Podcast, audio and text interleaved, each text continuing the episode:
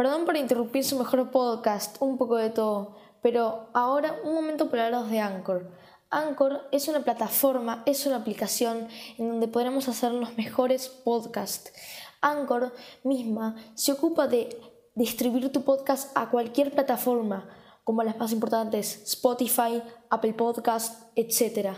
Anchor es algo que no se compara con ninguna aplicación, ya que tú puedes editar el audio, recortarlo y además agregarle música. Los invito a descargarse la aplicación y ya poder crear sus podcasts, como yo en este momento. Y además, Anchor te permite ganar plata, como yo.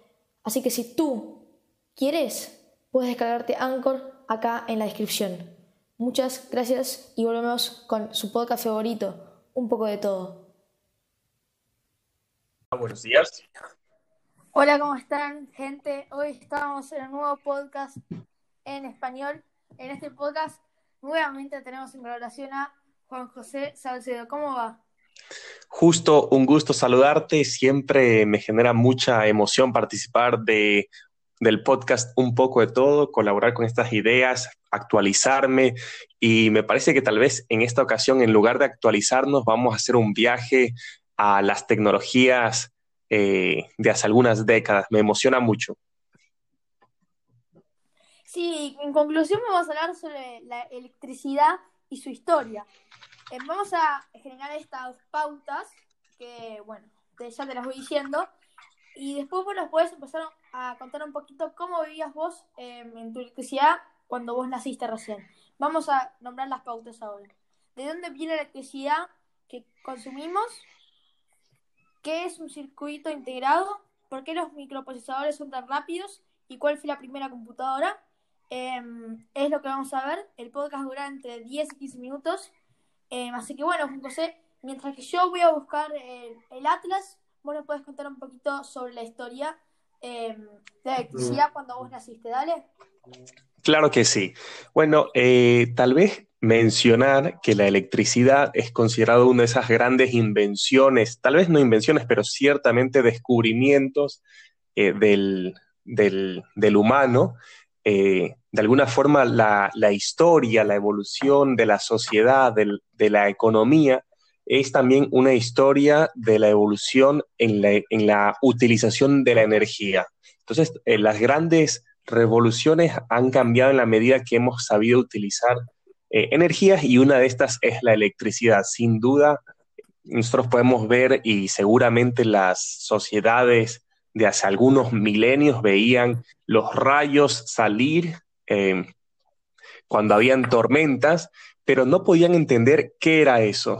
No es sino hasta los 1800, 1900, cuando realmente hay esta visión académica, visión eh, científica de descubrir qué, qué son esos rayos y con ello viene el, dominio, el domamiento de la electricidad. Es una... Es impresionante.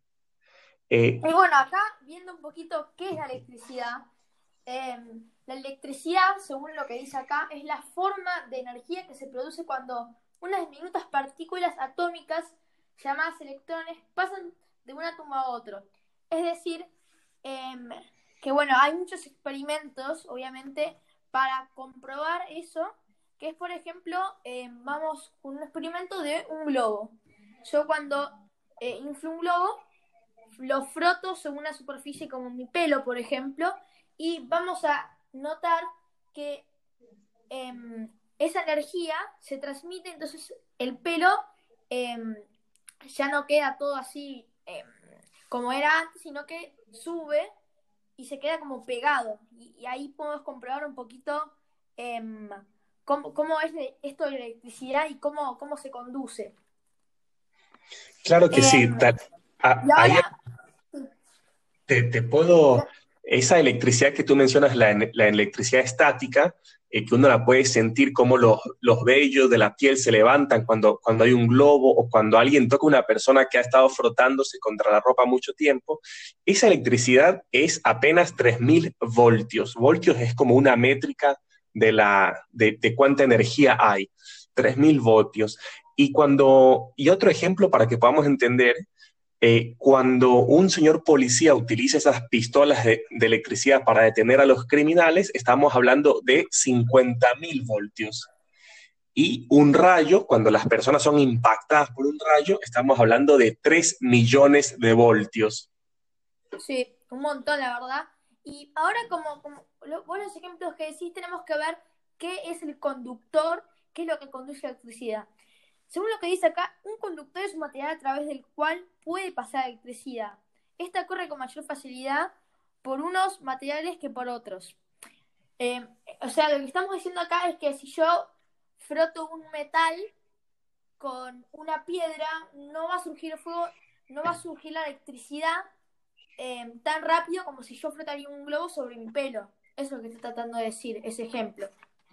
Bueno, ahora como nos queda poco pasando a otra, otra, otra función, otras cosas de electricidad, vamos a ver un poquito, vamos a redireccionarnos al hardware, el software, el network, y vamos a ver qué es un circuito integrado.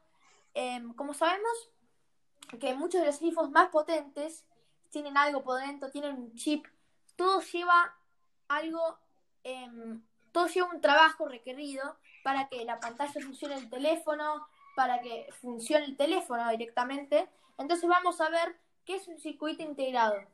Un circuito integrado es un complejo conjunto de transistores y otros elementos puestos en un microprocesador chip.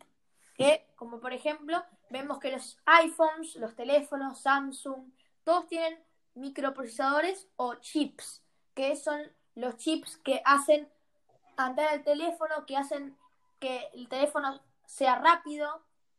Em, entonces, al hacer circuitos cada vez más pequeños, es posible almacenar una gran cantidad de capacidad electrónica en un espacio de minutos. ¿Qué quiere decir esto?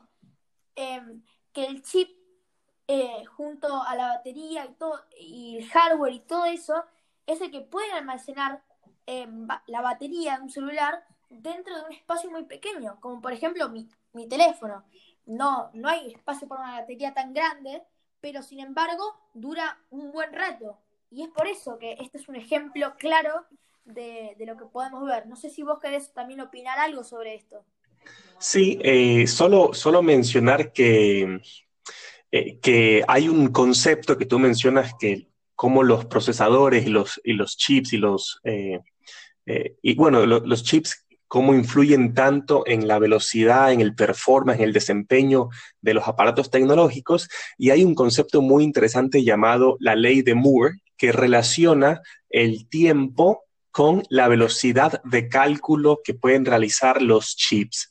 Y entonces en, los años 1900, eh, una máquina analítica podía producir eh, por segundo 0.0001 cálculo. ¿Qué quiere decir esto? Que había que esperar mil segundos para recibir un cálculo. Un cálculo puede ser una suma o algo por decirlo. Pero al día de hoy estamos hablando eh, de que los procesadores, por ejemplo, el Core i7 y cosas por el estilo, eh, hacen más de 10 a la 10. Eso sería como 10. Sería, a ver, vamos pensando, 9, un millardo de cálculos por segundo. Entonces, por eso es que justamente son más rápidos hoy en día. Sí. Y ahora, em, justamente que vos decís, acá viene la pregunta, ¿por qué los microprocesadores chips son tan rápidos? Em, según lo que dice acá, los componentes que integran del un microprocesador están colocados en un espacio muy pequeño. Las cargas eléctricas pueden trasladarse de un lado a otro casi sin perder tiempo. Por eso un chip es tan veloz. Eso, eso es muy interesante, la verdad, lo que decimos. Bueno, pero ahora vamos a ver cuál, y para ya concluir este podcast, vamos a ver cuál fue la primera computadora electrónica, cuál fue, cómo funciona la memoria de computadora. Esas dos pautas vamos a ver. Entonces, ¿cuál fue la primera computadora electrónica? Fue una enorme máquina llamada ENIAC, terminada en 1946 en los Estados Unidos. Era capaz de hacer muchas operaciones matemáticas. El hombre ENIAC es la abreviación electrónica Numerical Integration and Calculator, em, que sería una calculadora. Como que la primera computadora fue más para hacer cálculos y no fue tan diseñada para correr juegos o jugar a algo. ¿Vos qué tenés que opinar? ¿Vos sabés algo de esta historia? Eh, realmente no, pero lo que sí sé es que he visto muchas veces las fotos en las que comparan el, tamaño de las primeras computadoras, que usualmente eran del tamaño de una, de una cocina, o sea, gigantescas, y de hecho, si uno, si uno revisa la historia eh, de Bill Gates, de gente que fue pionera en el mundo de la computación, ellos justamente eh, aprendieron a programar en, en, las computadoras que eran del tamaño de, eh, de un refrigerador o tres veces un refrigerador y, tenían, pues que ir a lugares especializados como por ejemplo universidades que eran los únicos que podían eh, costear el costo de una eh, computadora. Sí, em, ahí muy interesante lo que vos decís. Y bueno, ya acá vamos cerrando este podcast. Em, como vocabulario útil nos quedamos con byte, dígito binario, bit, perdón, byte, espacio de memoria de una computadora ocupado por la letra de número, data, información procesada por la computadora, hardware, parte física de la computadora, network, varias computadoras conectadas entre sí, y software, programas de la computadora. Nos quedamos con ese vocabulario útil em, para que también ustedes puedan incluirlo en sus casas, para así, así ya saben algo de programación. Bueno, hasta acá el podcast de hoy. Vamos cerrando porque yo también me tengo que ir a comer un asadito muy rico. Em, y bueno, fue un placer tenerte otra vez y ojalá que podamos hacer una futura colaboración, se va a venir una futura colaboración con Juan José, muy top, porque también van a estar sus hermanos, pero no quiero dar spoilers. Em, este video tiene que llegar, este, perdón, este podcast tiene que llegar a más de 10 reproducciones para anunciar qué vamos a hacer. Y también no se olviden de suscribirse a mi canal de YouTube, Un poco de todo podcast. Bueno, los espero en la siguiente entrega de Un poco de todo. Chao, Juan José. Chao, justo, un abrazo a todos.